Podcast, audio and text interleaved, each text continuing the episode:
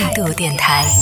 这里是为梦而生的态度电台，我是男同学阿南。这节要和大家来聊到的话题是说，各位朋友们，在新闻当中，当你看到你自己平时经常去。光顾的一些大品牌的店铺被爆出负面新闻之后，你还会去光顾吗？会不会对你有什么样的一些影响呢？其实我经常跟我妈讲一件事情，就是我妈对于那些所谓的大品牌吧，就买衣服啊，或者是吃饭啊什么的，她不太喜欢去那些大品牌的店去消费。原因是觉得说大品牌店又贵，对不对？为什么要为它这个品牌所谓的品牌价值买单呢？就觉得好像嗯有这种品牌溢价嘛，就觉得不值得，所以她会选择去一些小品。牌的或者是不知名的买这样的一些品牌，我就经常跟他讲说，之所以买大品牌，不是因为它的牌子大，然后觉得说好像买了好，而是在于说，可能大品牌的话监管会好一点吧。比如说，你想你们家楼下的这个啊服装店也好，或者说是你们家楼下的这个饭店，如果出现了卫生问题，或者是如果出现了质量问题呀，它的这个产品方面的一些问题啊，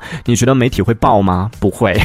大品牌好的地方是在于，一旦它的这个店里边，不管是产品也好，或者卫生也好，再或者是什么方面出了问题之后，很多媒体会曝光，就盯着他的眼睛很多。因为我妈经常说，你看每一次她看到那个新闻里面报说某某某品牌又出什么问题了，她就说，你看你们喜欢这些大品牌，不是出什么事情了吗？不是翻车了吗？我就说，问题是出在就是不是说小品牌没有问题，而是小品牌出问题的时候，没有人会去关心，没有人会去曝光。所以呢，其实当你看到新闻媒体或者当你看到这些有报道出来大品牌的一些负面新闻的时候，其实是好事，就证明他有。监管，然后当出这些问题的时候呢，因为有那么多眼睛盯着他们，所以他们对自己的要求相对来说会高一点。当然不是说盲目的迷信大品牌，觉得大品牌一定好啊。你看啊，在前两天有爆出来，像啊小龙坎，然后华莱士，还有蜜雪冰城、杨国福、麻辣烫、奈雪的茶这样的一些都是大品牌的，包括像那个大润发，这些都是属于大品牌的，但是都爆出了各种各样的一些它的卫生问题呀，或者是它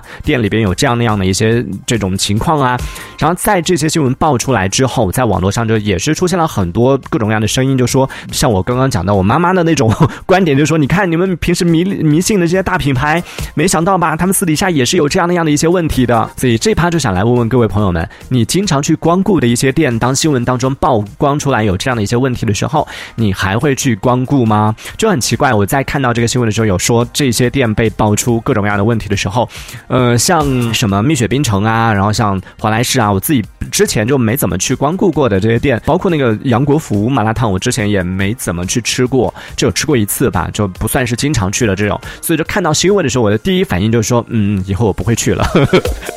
但是反倒像奈雪的茶，在爆出来新闻的时候，我当时心里面第一反应是说，应该只是那家店吧，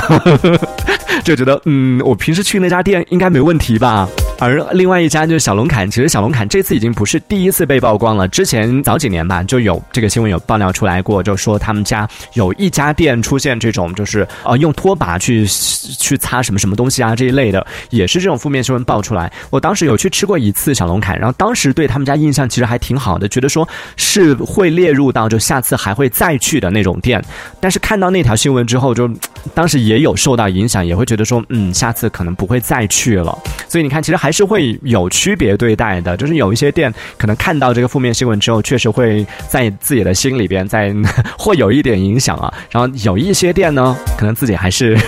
会帮他稍微找一下、找补一下，觉得说，嗯，可能不是每个店都有这样的问题哦，可能下次还会去哦。所以也还是没办法做到公平对待每一个品牌啊。那在听节目的朋友可以来分享一下，你经常去光顾的一些这种大品牌的店，如果被新闻媒体曝光出来说出现了一些这种不好的一些新闻、不好的这样的一些行为的话，你会继续去光顾呢，还是说是就会把它打入冷宫，就把它拉入到黑名单当中，以后就不会再去光顾了呢？也可以来分享一下，可以在节目下方的评论区当中用文字的方式来参与到我们的互动当中。这一小节我们暂时先聊到这里。喜欢我们节目的朋友，别忘了订阅关注。这里是为梦而生的态度电台，我是男同学阿南，我们下次接着聊。